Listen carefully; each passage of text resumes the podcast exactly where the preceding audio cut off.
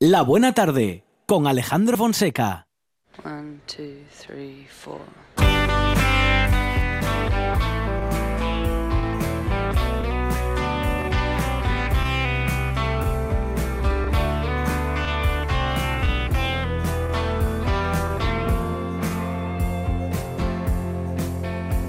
Before we get started, I'll clean this up. No use drinking from a leaking cup. You know what I mean? Not really, it seems. And when we get going, we keep it sane. Change is as good as a holiday. I'm not claiming I'm some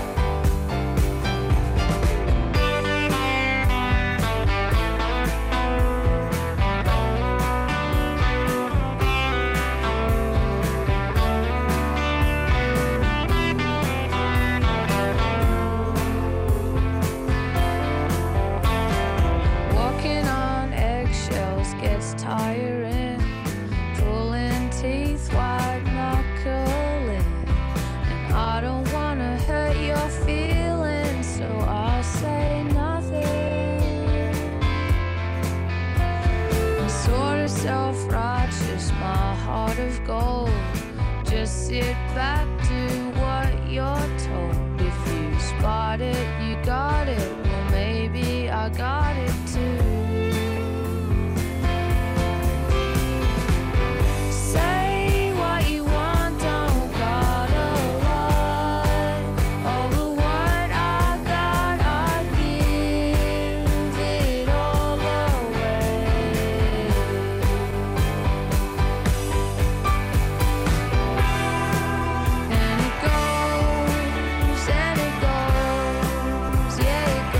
cuento ahora que la UNED, la Universidad Nacional de Educación a Distancia, abre la matrícula para tres cursos de verano que se impartirán en Gijón. Vamos a hablar de estos eh, cursos y sus contenidos con Juan Carlos Menéndez Mato, director del Centro Asociado de la UNED en Asturias. Juan Carlos, ¿qué tal? Buenas tardes. Hola, buenas tardes. Bueno, actividades todas ellas eh, siempre muy interesantes y en este caso, bueno, pues con temas diversos ¿eh? y mm, algunos de ellos relacionados con el audiovisual y los derechos humanos, Juan Carlos. Así es. Es decir, este año hemos tratado, como, como todos los años, de compaginar eh, la esencia de los cursos de verano, tanto de la perspectiva académica como además hacerlos un poquito más atractivos como tales cursos. Uno es el. Derechos Humanos y Cine, que comienza el 1 de julio y dura hasta el 3 de julio, que se centra precisamente en abordar el concepto, el significado y el tratamiento de los derechos humanos eh, en, la, en la historia del cine, tanto del cine español como del, del cine extranjero. Y, y bueno, eh, está organizado por el Departamento de Filosofía Jurídica de la UNED y cuenta con un perfil de profesores tanto de la UNED como de la Universidad de Oviedo para abordarlo. De modo que vamos a poder comprobar cómo el cine se ha ocupado del relato respecto de los derechos humanos a través de la historia y a través del plan y bueno y en todo el planeta y cómo ese relato bueno pues viene con nosotros desde hace décadas y no sé en qué medida y no sé si esto será analizado también pero en qué medida ha podido influir no no, no solo en nuestra percepción del problema sino en los cambios que se hayan podido generar. Efectivamente, se, se analizan diferentes eh, cortos o de, películas que abordan los derechos humanos en distintas perspectivas, eh, por ejemplo, en el cine español de posguerra, cómo era el tratamiento en, en aquel momento, desde otra perspectiva también, dependiendo de los autores, como es el caso de, una de las ponencias que se centra en la violencia y derechos humanos en el cine de, Stanley Kubrick, o, en la perspectiva de Akira Kurosawa. Es decir, se busca tratar distintos aspectos, cómo se llevan los juicios al cine, la inmigración, los derechos humanos en, la frontera eh, en el sur de España también es otra de las ponencias, con lo cual se busca tratar de, abordar cómo se cómo se, se analizan los derechos humanos teniendo como referencia el cine. Bueno, eh, interesante contenido eh, este de bueno de uno de los cursos, de uno de los contenidos que comentábamos. Tenemos también uno, bueno, pues muy relacionado con nuestro litoral, que en Asturias tenemos buena relación con él, ¿no? Y es este de costas, olas y surf en el litoral asturiano, la práctica del deporte y también nuestra relación con la mar, Juan Carlos. Efectivamente, es, es un curso que busca compaginar por un lado, el conocimiento académico, que está sentado en, las ciencias analíticas, en la geología, eh, también se abordan algunos aspectos de nuestras costas asturianas relacionados con yacimientos paleontológicos, cómo se forman las olas. Es decir, se trata de compaginar lo que aportamos desde, en este caso, desde la playa de San Lorenzo, desde Gijón, lo que es específicamente de sur, con toda la perspectiva académica centrada en, el, en ciencias analíticas, geomorfología, es decir, eh, yo creo que es un curso interesante, eh, que pese a ser obviamente académico, como son estos cursos universitarios, no olvida también eh, la importante función que tiene el surf, incluso se incluye una clase básica de introducción a la técnica de surf. Bueno, interesante también porque, en fin, estamos eh, en un tiempo en el que la actividad física y el contacto con la naturaleza son especialmente necesarios. Bueno, siempre lo han sido, pero me parece que estamos ahora más, ah, bueno, pues más en contacto con esa conciencia y con esa necesidad. Bueno, dos cursos interesantes que no vienen solos porque llegan acompañados de una tercera propuesta, profesor. Sí. Es decir, el curso de surf tiene lugar del 10 al 12 de julio y la tercera propuesta, que es la Sidra en Asturias, Cultura, Ciencia y Patrimonio, eh, tendrá lugar del 17 al 19 de julio. También se busca un análisis multidisciplinar de todo el fenómeno que rodea a la sidra, un tema tan, tan nuestro, eh, tan asturiano, que se aborda desde una perspectiva múltiple, tanto desde una perspectiva antropológica como histórica como abordando todo el procedimiento de realización, comercialización de la sidra asturiana y la denominación de origen protegido. Eh, también incluye este curso, por decir así, un, guiño que pese a, ser, eh, salirse un poco de las clases rigurosas, eh, no deja de ser también académico, que se analiza desde una perspectiva sensorial a través de una introducción a una cata de sidra será una también de las distintas ponencias de que se compone este curso. Bueno, todas cuestiones interesantes que se hacen especialmente llamativas y que van a llamar la atención seguramente de muchos eh, gijoneses y bueno y de muchos asturianos en general porque son realmente variopintos, Juan Carlos. Eh, bueno, pues cultura, deporte y, cultura otra vez. Eh, la, cultura a través del arte en el cine, la cultura de bueno de, de aquello que, que somos y que nos describe como la sidra y la cultura alrededor de ella y bueno, las costas y el surf y el litoral asturiano. Bueno, muy completo y unas propuestas muy interesantes. Um, ¿Cómo nos hacemos con una de las plazas previstas para pues todos ellos? Eh, realmente la matrícula hay que contactar a través de la página web www.uned.es y en el apartado cursos de verano se accedería a los cursos que se ofrecen desde el Centro Asociado de Asturias. Em, sí me gustaría recordar a aquellas personas interesadas que el curso está abierto a todo tipo de personas, no, no se requiere ser ni estudiante de la UNED, es decir, eh, con lo cual cualquier persona que esté interesada en esta materia puede matricularse directamente a través de esta web. Otra cosa es que para universitarios, ya sean de la UNED o sean de la Universidad de Oviedo, cada curso pues lleva una gratificación de un crédito a efectos de estudios de grado. Es Juan Carlos Menéndez de Mato, director del Centro Asociado de la UNED en Asturias. Profesor, muchas gracias y un saludo desde la buena tarde. Muchas gracias a vosotros. Un fuerte abrazo. La radio es información, noticias, actualidad. La radio es entretenimiento, es música. La radio es palabra. Pero sobre todo, la radio eres tú. RPA Si nos escuchas, te escuchas.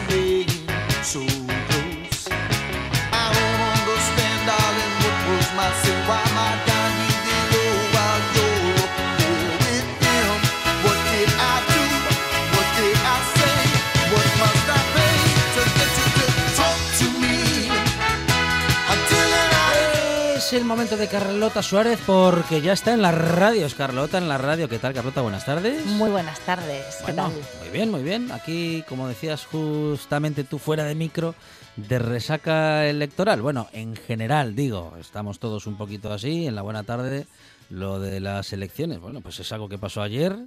En algún momento del programa alguna cosa diremos, pero me parece que vamos serviditos ya de información electoral, postelectoral, estudios, encuestas. Vamos a hablar de otras cosas, ¿no? Sí, vamos a entretenernos un poco porque las redes están saturadas de, de, elecciones, partidos, bailecitos y demás. Y encima, a falta de una, dos hemos tenido. Digo, dos elecciones y en esta última... Triple. Triple. Así que... Mm, bueno, pues vamos a hablar de literatura, que siempre es mucho más divertido. Sí, sí, sí, sí. Y le vamos a dar un toque, además, más entretenido. Muy bien, muy bien. Pues hablando de las redes sociales, a veces las redes sociales reconcilian y otras veces enfadan y cabrean y dan dolor de barriga. Mm. Y eso fue lo que me pasó a mí con un, bueno, con un debate en el que me vi envuelta, un hilo de estos de las redes sociales, en el que se hablaba de la edad ideal, de la edad adecuada para leer a los clásicos. Ya el propio título del debate me parece un poco absurdo, porque ¿hay edad para leer a los clásicos? Ya, es verdad. Mm, bueno, a ver, ¿qué dice Carlota? Yo no sé qué decirte. A mí me parece que un lector demasiado joven, dependiendo qué clásico, pues puede ser, si, sin un ejercicio de lectura mm, ya realizado, puede ser difícil puede ser, bueno, tedioso, podría ser, digo podría ser, ¿eh? no necesariamente. Claro, está bien lo del matiz de dependiendo qué clásico. claro, claro. Porque es lo mismo Emilio Salgari o Alejandro Dumas que Dostoyevsky. Claro, no, no, no, no, ahí está, ahí está, no es lo mismo y se necesita, bueno, más recorrido y sobre todo... O que Calderón o Cervantes o Shakespeare. Más, mm, digamos, más fondo de ánimo para alguno de esos escritores, porque si venimos, pues vamos a decir que mm, con poca confianza en el mundo, con alguno de ellos podemos acabar de hundirnos del todo, ¿eh? Claro, pues a mí me hacía, mm, bueno, traje unas cuantas frases, unas cuantas opiniones, que con todo el respeto, porque son opiniones particulares, ¿eh? Muy bien. Pero bueno, que me entristecieron un poco. Entonces me pareció interesante lanzarlas así a la red para que todos reflexionemos, porque es muy probable que en algún momento hayamos opinado algo similar. A ver. Entonces, bueno, lo primero a ver, los clásicos tienen una cosa, a mí me gustaría hacer ese matiz, ¿no? Lo que hablábamos, que no podemos meter a los clásicos, tendemos a meterlos en un gran en una gran etiqueta, en una etiqueta enorme A mí no me gustan las etiquetas, pero bueno, eh, tendemos a etiquetar siempre. Y los clásicos, pues eso, metemos a todos los clásicos en el mismo grupo. Y lo que hablamos, Alejandro, el Conde de Montecristo, los tres mosqueteros, no, no es comparable al Quijote. Para nada. O a la Iliada. Entonces, eh, bueno, o, Sandokan, por ejemplo. Ah, ese es un clásico claro. mucho mucho más democrático, digamos. Con el correo del zar. Con eso de las edades, ¿no? Claro, claro, Entonces yo creo que, bueno, hay, libros, hay clásicos y clásicos. Moby Dick. Moby Dick. Pero Moby Dick ya sabes que yo lo tengo atragantado. Sí, sí, lo sé, lo sé. Sin embargo, fíjate que el argumento parece que es muy entretenido, pero bueno, el, autor de la marinera. ¿eh? En fin, entonces os voy a leer las opiniones que daba un profesor que cuanto menos, bueno, me, me, en fin, es una pena que no esté aquí el profe para que nos diera su opinión. Os lo voy a leer literal, ¿vale? Muy bien. Él dice, lo mejor para los jóvenes es que lean esas cosas que algunos confunden con libros y que son, de inicio a fin, todo lo contrario de una buena, de una buena novela. Ajá. Eso ya me enfada un poco. porque... Por, qué dice eso? Pues se refiere a Harry Potter, ah, ah, a ah. Crepúsculo. Yo creo que, bueno, son muy entretenidas y son novelas muy válidas para introducir a los jóvenes a la literatura, ¿no? Y a los no tan jóvenes. Yo me lo he pasado teta con Harry Potter. ¿Qué problema hay? En fin. No todo ha de ser mm, alta y culturalmente trascendente. Claro, además estamos hablando que la literatura es entretenimiento y es pasarlo bien. Pero este hombre sigue. A ver. Y nos dice, los jóvenes, aunque algunos son muy inteligentes, no entienden nada, además eso de nada... No, el matiz además, los jóvenes, coma, aunque como era... Aunque algunos son Aunque algunos son muy inteligentes, coma. Es curioso, ¿verdad? Además, mira, ahí sí que es importante dónde están las comas, Alejandro. Sí, sí, sí, no entienden nada, pone, de calidad literaria. Ah. Pero después de los 30, además te pone una edad, un ah, rango de edad, no te lo pierdas. Después de los 30, tendrán un mejor. Hay mucho doctorado a los 28, pero este no cuenta. Claro. Eh, después de los 30, tendrán un mejor criterio y podrán disfrutar de las obras maestra, maestras en su justa medida. Este aquí un hombre que habla desde su propia experiencia. Y que además es él el que da la medida. su propia experiencia. Sí. y es la que va a misa. Ya, ya, por Muy, En fin. Entonces. Como, está, como se siente en la autoridad y con la autoridad de decirlo. A sentar cátedra. Pues la asume. Es que me enfadé ah. tanto que tuve que. y sigue. Entonces ya podrán leer a los clásicos. El celo es porque pegaste el texto de nuevo, eh, claro, lo, rompiste en mil pedazos. Claro, claro, claro. Estaba, me, me enojé, me enojé con este señor. Entonces ya podrán leer a los clásicos, les da permiso este ah, buen hombre. gracias. Y los verán como son. O como él los ve, claro, porque eso de cómo son es muy relativo. Mm. Ahora no pueden distinguirlos de entre esas novelas que abundan, llenas, en el mejor de los casos, entre comas, de errores ornamentales, argumentales y erratas.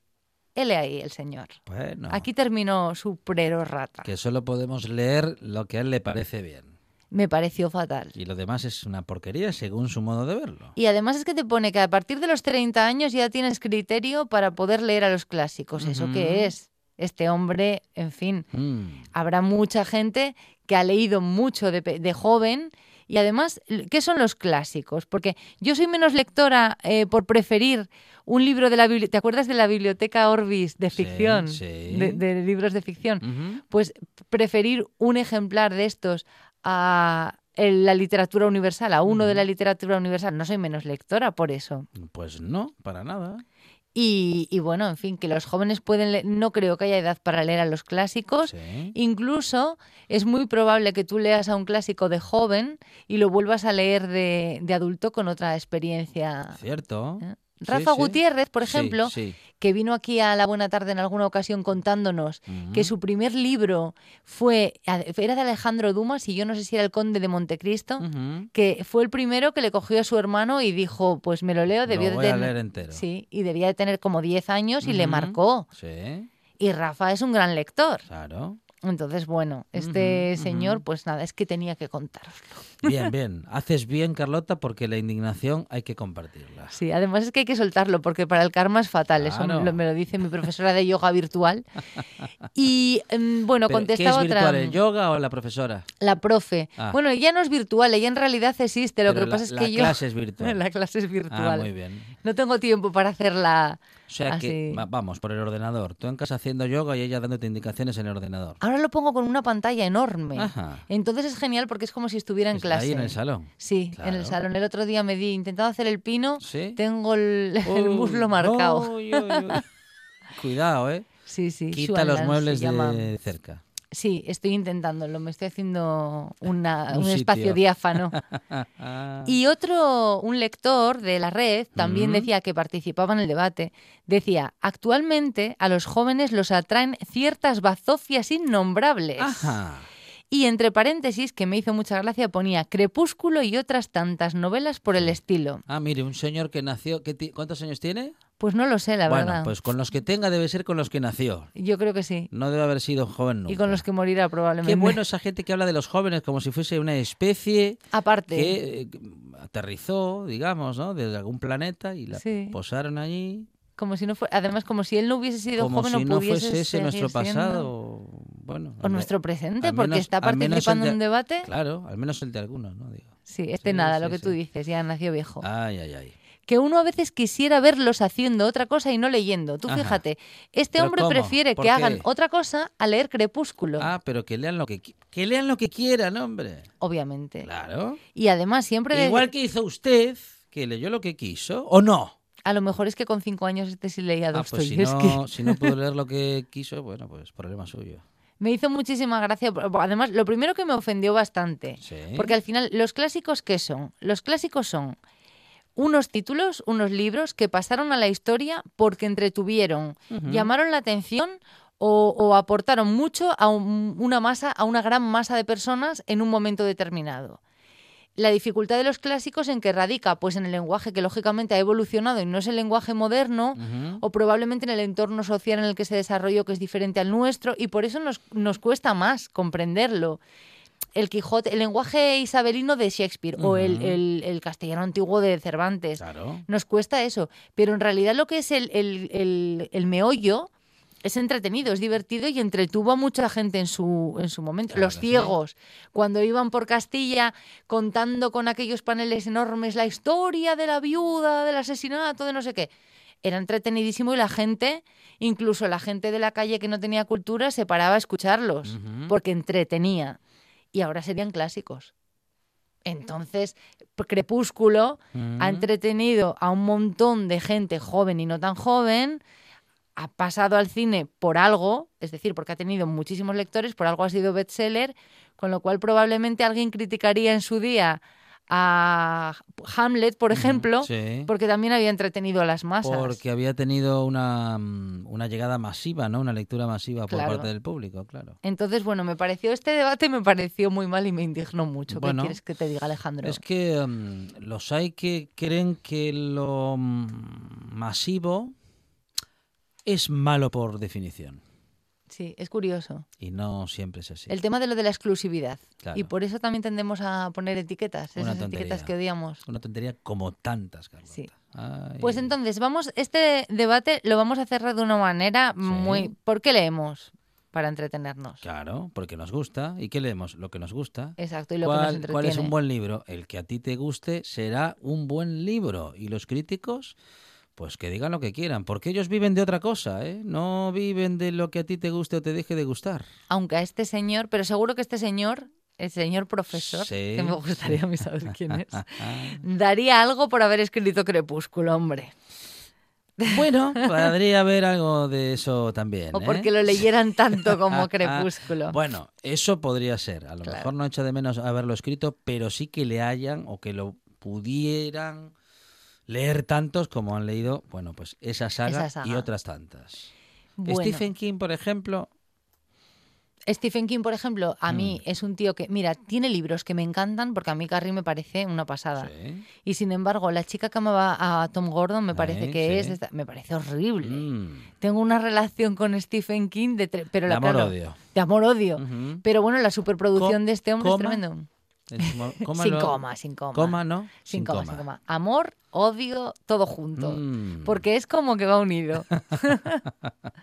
la verdad es que, bueno, Stephen King, claro, tiene un montón de negros en el sótano, como decimos. Pero también creo, es que, bueno, tiene la gente que lo sigue es que lo sigue hasta el infinito y más allá. Ya, ya. Entonces, bueno. Bueno, porque le gusta, igual que los de Ken Follett.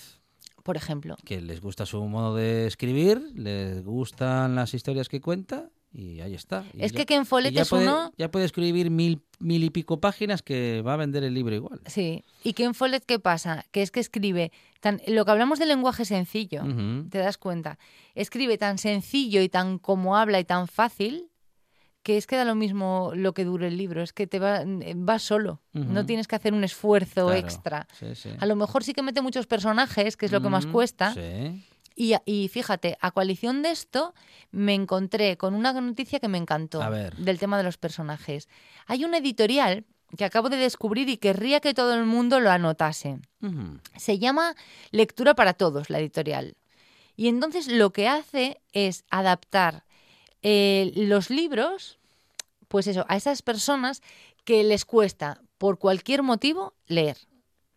Y no solamente estamos hablando de gente disléxica o personas que tengan, em, pues eso, un, que hayan sufrido un accidente cardiovascular mm. agudo em, y, que lo hayan estado arrastrando mucho tiempo, sino eh, personas de todo tipo que a lo mejor en un momento dado se sienten frustradas porque no, no comprenden o no son capaces de leer, eh, de entender lo que leen y no llegan a leer más, no llegan a adaptarse y a ser grandes lectores por ese motivo.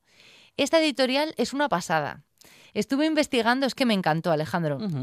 Porque, bueno, es una, está especializada en libros con lenguaje sencillo y utiliza ciertos recursos. Por ejemplo, glosarios de palabras con su significado, listas de personajes, imágenes. Pero no quiere decir que todos sus libros sean ilustrados, ni mucho menos, o que todos sean en plan facilón.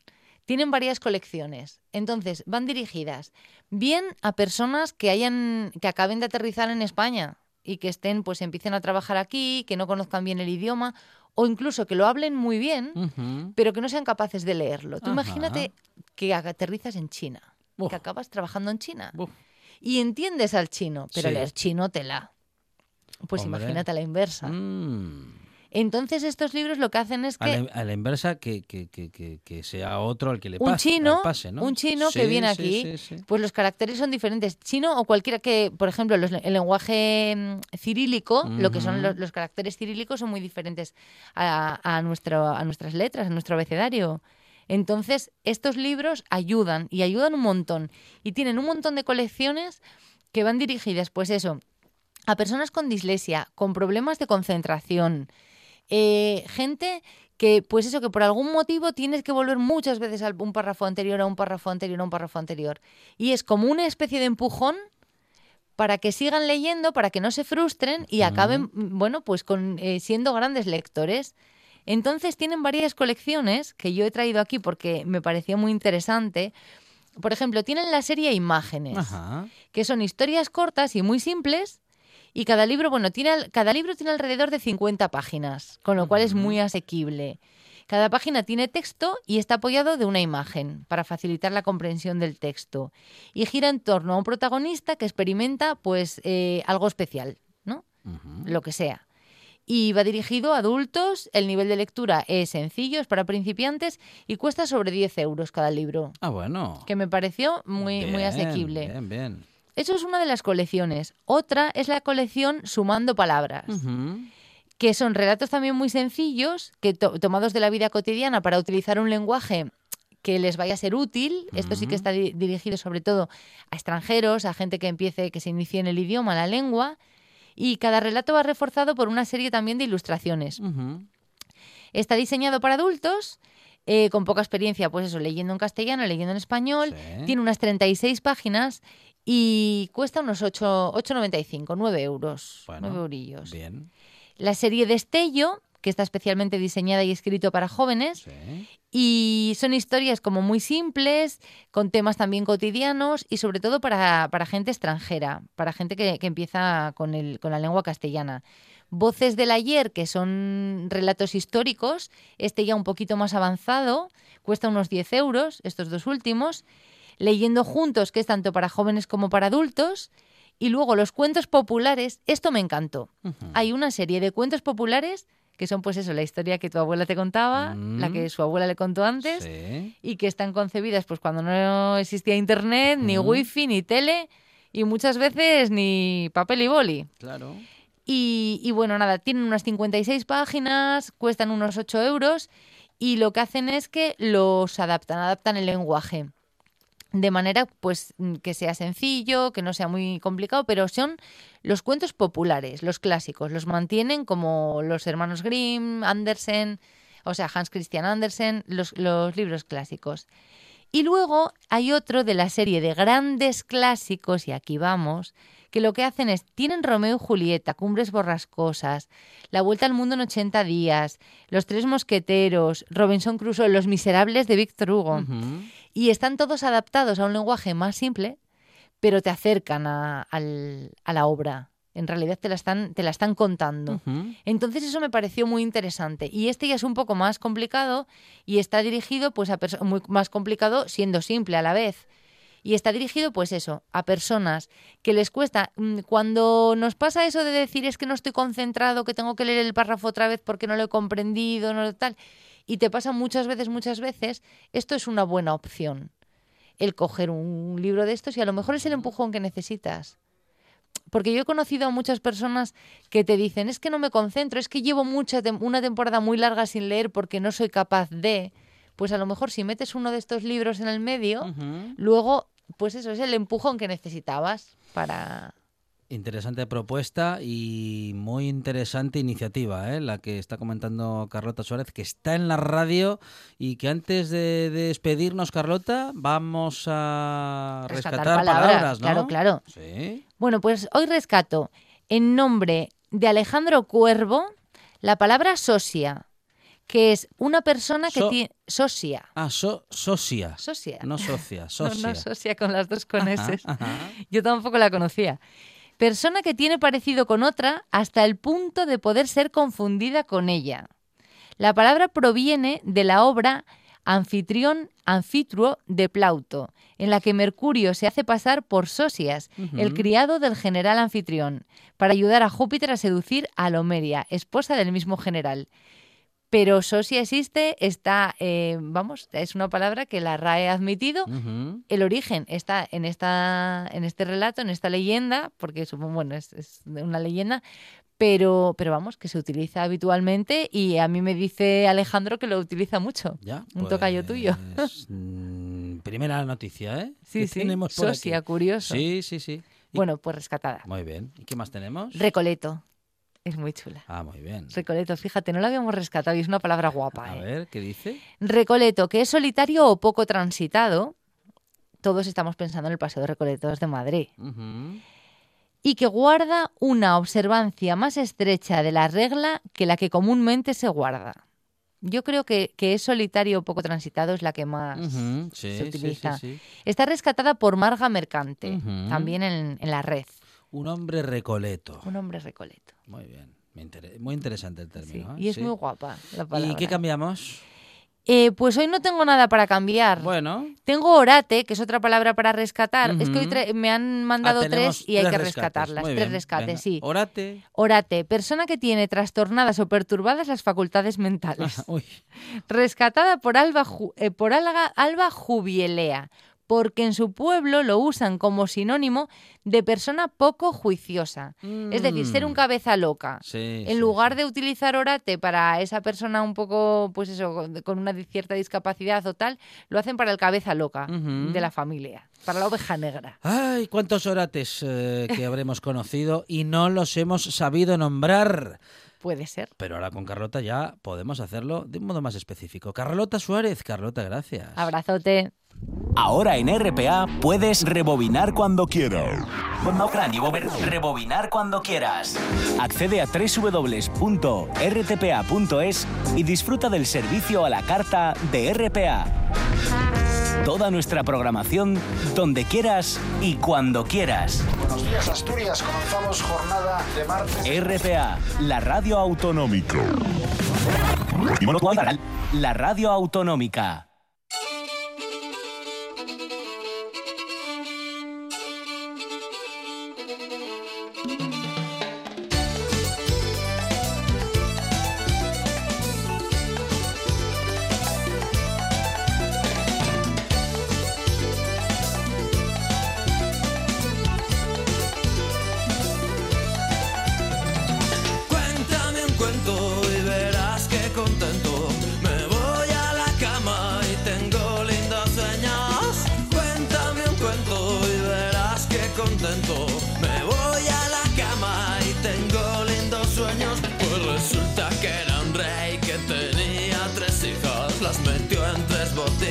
Y las tapo con pez y las pobres princesitas lloraban desconsoladas y su padre les gritaba que por favor se callaran.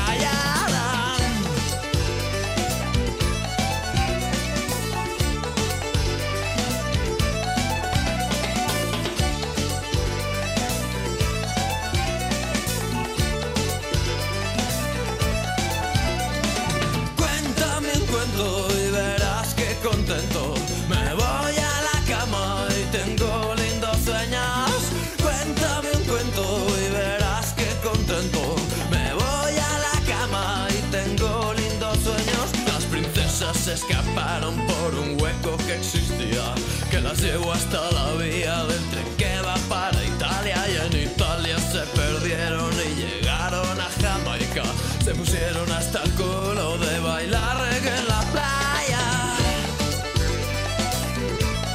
Es el Cuéntame un Cuento con Pedro Menéndez. Pedro, ¿qué tal? Buenas tardes. Hola, buenas tardes. Que regresa con, lunes. Bueno, con cuentos. con cuentos, sí. Ahora ya hacía unas semanas que no... Es cierto, que, cierto. Que andamos por ahí por otros menesteres sí, y, señor. y no hablamos de cuentos. Y hoy otra vez quiero eh, volver a hablar de estos autores que parece que no se conocen, que no tal, que, que, se conocieron y desaparecen, o que nunca, yo creo que en este caso nunca llegó a ser especialmente conocido. Y es un autor del que Augusto Monterroso uh -huh. decía que para él era el mejor autor español de cuentos. Que bueno, uh -huh. no es que Monterroso mm, sea lo que diga él lo único, pero que alguien como él, de, de su gusto por lo menos, afirmara en el momento que a él le parecía el mejor autor español de cuentos. ¿Y quién era ese autor? Pues un señor con un nombre un poco especial, porque se llama Medardo Fraile. Uh -huh. Medardo, que es un nombre también curiosísimo, sí, ¿verdad? Sí, sí, Medardo. Será algún santo por ahí de, uh -huh. de algún. Él, porque nació en Madrid. Pues Pero es Dios, un buen nombre, Medardo Fraile. Fraile.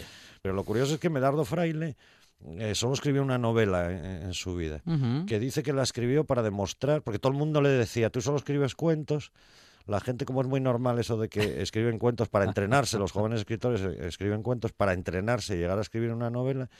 Entonces él decía, y tú solo escribes cuentos, y solo escribes cuentos, y entonces él escribió una novela para demostrar, eh, lo cuenta así, para demostrar uh -huh, que él también uh -huh. sabía escribir novelas. Toma, uh -huh. ahí tenéis la novela. Y ya no volvió nunca más a escribir novelas, para que se vea que escribo cuentos porque me da la gana de escribir cuentos. Claro, eso, eh, por un lado, en el mercado español, años 60, 70, aunque editó muchísimo, ¿eh? pero no dejaba de ser una lectura muy selectiva creo que igual que los lectores de poesía son poquitos, los lectores de cuentos, exclusivamente de cuentos literarios, también deben ser poquitos, aunque hayan aumentado y tal, pero deben ser, deben ser poquitos. Eso por un lado. Y luego que, eh, como contaremos más o menos, en un momento determinado de su vida se fue a vivir a Inglaterra, acabó en la Universidad de Glasgow, trabajando, allí se casó, tuvo una hija y no volvió, bueno, no volvió, venía de turista o de lo que sea. ¿no? Sí. Eh, y eso lo, lo, apartó del panorama literario español. Él sí lo decía, ya, ya jubilado, en un momento determinado, eh, en una entrevista sí que decía que él era consciente de, de, que ese apartarse de los círculos para según qué cosas, pues... Uh -huh pues bueno, se pagaba de algún modo. No lo decía lamentándose, sino, bueno, vale, pues esto es así y ya está, yo tuve mi vida y, y, sin embargo es un autor muy interesante. Pero en vez de leer... Eh, tengo por aquí trocitos de entrevistas y cosas de estas, pero en vez de leer eh, una biografía al uso, encontré una cosa preciosa, que es eh, una escritora venezolana que vivió en España y es profesora en la Escuela de Letras de Madrid, Lorena Briedis, relativamente joven. Eh, a propósito de Medardo Fraile, construyó ella como, como tres cuentitos que cuentan la vida de Medardo Fraile. Me gustó mucho porque está tan bien escrito por Lorena Briedis que merece la pena. Entonces voy a contar la biografía de Medardo Fraile a través de otra escritora. Mm, que además yo creo que esto lo hizo para sus talleres, esta, esta especie de, no, sé cómo llamarlo, pero no es una biografía ni nada. Bueno, ella, ella no sé cómo llamarlo, no, no es cierto. Ella lo llama tres cuentos mínimos en torno a Medardo Fraile. Será, es, algo así como un... Le pone nombre. Iba a decirte yo que es como un ensayo biográfico. Sí, algo así, algo así, pero con mucho cariño, está, está muy bien escrito mm. y con mucho cariño. Y leo así trocitos de esto. Dice, Medardo Fraile mm. nació en Madrid el 13 de marzo de 1925, en una casa modesta, incolora y vieja del Paseo de las Delicias. Creció en ese Madrid de guerras, zurcido, remendado, que disentía del Madrid señorial de la calle de Alcalá. El de Medardo era un Madrid hecho de raíces, plantado, cuyos personajes son las cabras y las ovejas, algún gato muerto de sonrisa roja, el canario que se columpia en la jaula de un oscuro ventanuco, el grillo que llora sobre la lechuga, un sol rancio, los geranios, las hortensias, los claveles y el tranvía. Medardo era entonces quizá el tranvía. Después, con el tiempo, se convirtió en un tren. Pero primero fue además un niño al que le faltaron un beso y un pañuelo. Así, alrededor de tres cuentos mínimos y fundamentales, podría iluminarse aquel otro cuento, su cuento de verdad, el de siempre acabar, el de su vida y su ternura. Entonces, con esa imagen del beso del pañuelo, va ella a construir ahora y es, bueno, doloroso en parte. Bueno, el primer cuento, dice Medardo y la falta de un beso. Una tarde, a los cinco años, Medardo volvía a casa de la mano de un tío. Había pasado unos días fuera por sugerencia del padre y subía las escaleras a saltos para darle un beso a su madre. Cuando empujó la puerta, la habitación estaba vacía. Solo había un montón de lana en un rincón. Alguien lo llevó suavemente hacia el comedor y vio en el pasillo dos o tres pensamientos pisoteados y mustios. Mamá se ha ido al cielo, le dijo su padre. Él corrió hasta el balcón y miró hacia arriba por todas partes, pero no la vi. Y ese beso me faltó toda la vida. Oh, y esta última frase es de él, es una cita literal de, Medardo Fraile. Mm, es que está, yo no, la escritora esta, Medardo Fraile, sí lo conocía, pero la escritora esta venezolana, la verdad que no tenía ni idea. Y cuando lo encontré me llamó mucho la atención por cómo, cómo se acerca y cómo a, un autor eh, de otra generación completamente. ¿no? Eh, a, veces algunas de las cosas que leo en el original están entrecomilladas, es decir, pertenecen a, textos del propio Medardo Fraile. es verdad que él dice, él contó bastantes veces a lo largo de su vida, que esa ausencia de la madre que para él fue radical, claro, que fue una de las cosas que, le marcó, como es natural, ¿no? de toda su vida. El segundo cuento, dice Medardo el niño sin pañuelo. En la acera más cercana a su casa y frente al bar, había un banco doble con respaldo en el centro. Un día ocurrieron dos cosas, que no tenía pañuelo y que cuando volvió de la escuela y llamó a la puerta de su casa nadie contestó. Ni siquiera la madrina, que era quien se encargaba de llevarlo y traerlo, de achucharlo y mecerlo. Temió que se hubiera ido con algún cabo a África, por esa época en que España ardían secretos de amor, esa España de guerras despechada y cachonda. Miró alrededor y no vio a nadie. De modo que se encaminó hacia el banco y se sentó de espaldas a los tranvías.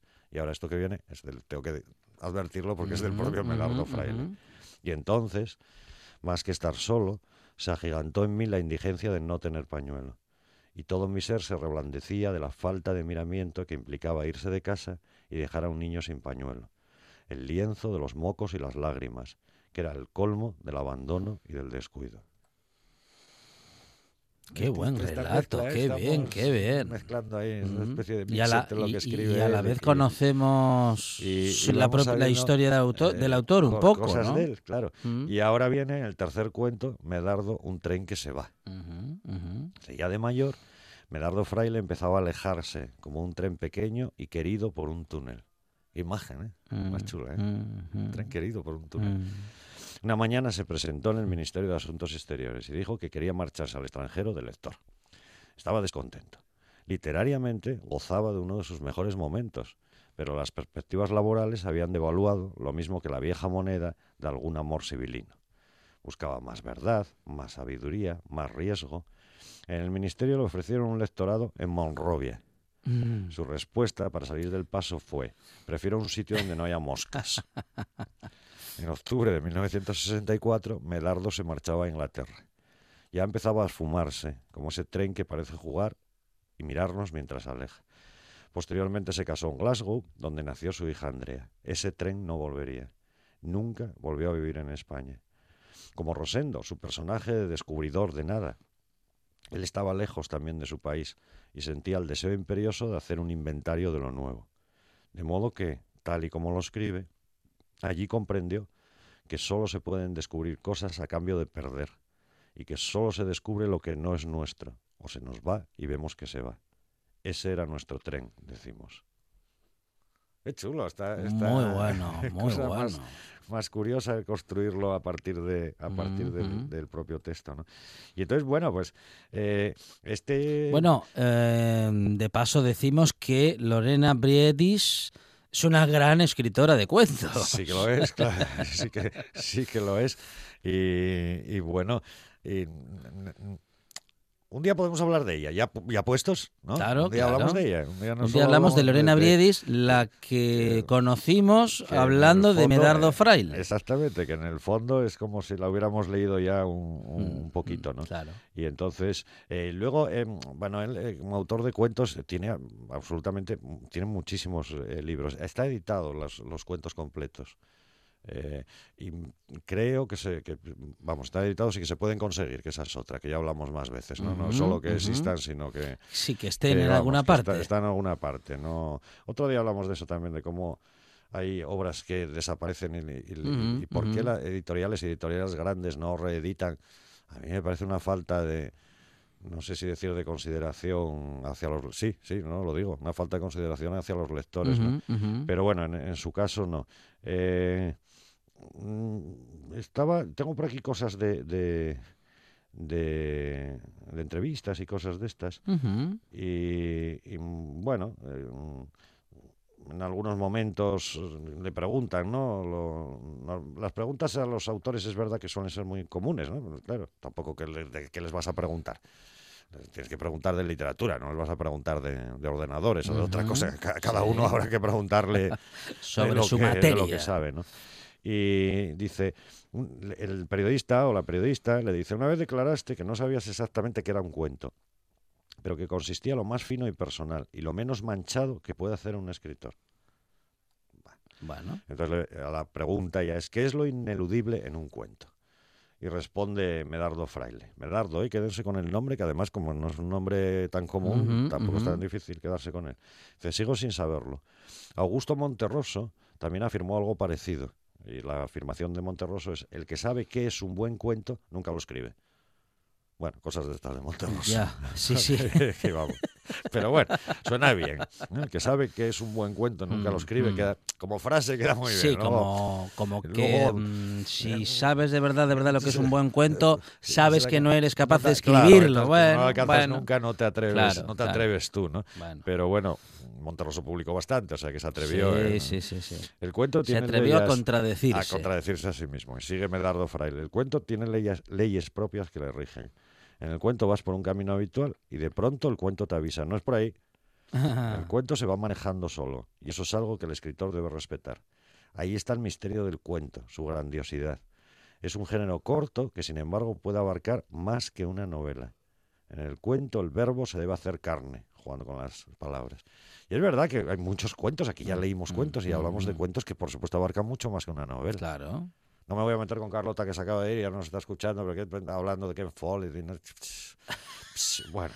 no, saqué yo, no, saqué yo el tema de conversación, ¿eh? de Ken no, Follett y tal. Pero era por muchos cuentos. Pero era, era por aquello de meternos con. Ya, ya, no, estaba escuchando. Con los, con los culturetas. Estaba escuchando, estaba escuchando. los que, los que definen ellos lo que hay que leer y sus cosas. Eso es más difícil, pero el, el, cuento, hay muchísimos cuentos que dicen más que muchas novelas sin nombrar a, ningún autor, es cierto, por la densidad, por el tal. Hay novelas simplemente cuentan una historia y, ya está, no, hay, no, hay, más. ¿no? y luego, claro, siempre decimoslo, eh, muchas veces ya lo dijimos. Eh, le dicen, bueno, vale, esto es así, pero le preguntan, pero tú has impartido talleres de relato corto. Entonces, ¿qué, se puede enseñar? Si dices que como que no se puede enseñar, entonces ¿qué haces tú impartiendo talleres de relato corto?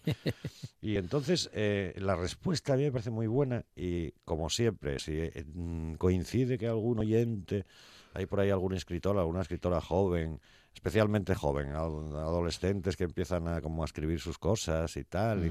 yo me parece que esto, esto que dice aquí Medardo Fraile es aplicable... Eh, bueno, probablemente no solo a los cuentos, sino a la pintura y a la música y a casi todo.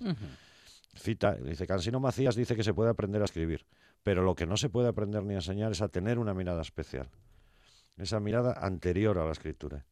Yo siempre digo a quien pretende ser escritor que lo fundamental es escribir, machacarse a uno mismo, no permitirse bonitas frases gratuitas. Mi método es ese, corrijo, corrijo mucho. En mis cuentos nada es casual ni improvisado. No me perdono una palabra con la que no esté del todo conforme. No hay más secretos, leer, pensar y escribir. Qué exigencia, mm, ¿eh? Bien, mm. pero eh, es cierto, ¿no? No permitirse nada que sea, eh, que sea gratuito. Qué difícil porque está muy bien decirlo, pero... No, no, claro. Además, esta gente, es que esta gente lo dice porque sabe cómo hacerlo. Sabe cómo hacerlo, claro. y, lo hizo consigo mismo muchas veces. Pero claro, no es tan sencilla la cosa, ¿no? Y tengo más cosas por aquí, pero yo quería leer algo de él, porque si no, no nos da tiempo. Y, ah, tengo una cosa muy buena, porque él, a todo esto eh, casi me acabo de poner yo muy solemne, porque el texto, además de la Lorena Briedes, es muy tierno y tal, pero sus cuentos están llenos de sarcasmos. y de Hay, hay un cuento, para otro día lo localizo, no lo, no lo tengo localizado, pero hay, hay un cuento en donde un padre reúne a sus tres hijos, tiene tres hijos, es un rico hacendado, que los reúne para eh, señalarles un poco su camino en la vida. ¿no? Entonces al mayor le indica que debe hacerse político de derechas, al segundo de izquierdas. Y cuando el más pequeño preguntó a él que le tocaba, el padre respondió, tú ni de izquierdas ni de derechas, tú en la reserva por lo que pueda ocurrir. Ese va a ser el que lo va a tener más fácil. Ah. bueno, que, también Melardo Fraile es así, que no pensemos como su biografía también es un poco dura, además. Puede parecer que todo en él es muy mm, solemne, mm. no lo es, no lo es tanto en realidad. Y tenía, es un tipo con bastante sentido del, humor, ¿no? Eh, ¿Me da tiempo a leer un mini cuento? Bueno, sí. Eh, es que además es un mini. De Melardo Fraile, no hay prisa en abrir los ojos. Tras las cortinas adivinaba ya la luz aún manchada de sombras pero serían, pensó, las ocho, la hora de levantarse, como todos los días de su vida. ¿Por qué? Se removió en la cama y sintió el cuerpo magullado por la batalla de cada noche. La colcha caída, sábanas arrugadas, las cenizas de tanta gente soñada y muerta, doliéndole en la almohada endurecida. Pero a las siete de la mañana le habían parecido siempre temprano y las nueve demasiado tarde. Solo por eso, no había otra razón. ¿Qué prisa tienes? No abras los ojos, no hay prisa. ¿Quién le hablaba? ¿Oía otra voz o se hablaba a sí mismo? Sigue ahí, descansa, no abras los ojos. La noche ha sido terrible y te ha vencido. Las ocho, las ocho. Abrió los párpados y no oyó cosa en que poner los ojos que no fuera recuerdo del olvido. Qué bueno, Medardo Fraile, sí señor. ¿Cómo se llama este último cuento? No hay prisa en abrir los ojos. Es muy, muy bueno. La frase de las cenizas endureciendo la almohada de los muertos soñados es, espectacular, sí señor. Cuando decía que corregía mucho y que no le sobraba mm. ninguna palabra. ¿eh? Uf, me hizo acordar a Borges por momentos, ¿eh? Cada palabra en su sitio, sí señor, sí, sí, sí, sí, sí. Es Pedro Menéndez, cada palabra en el aire. Pedro, muchas gracias. Gracias, buena semana.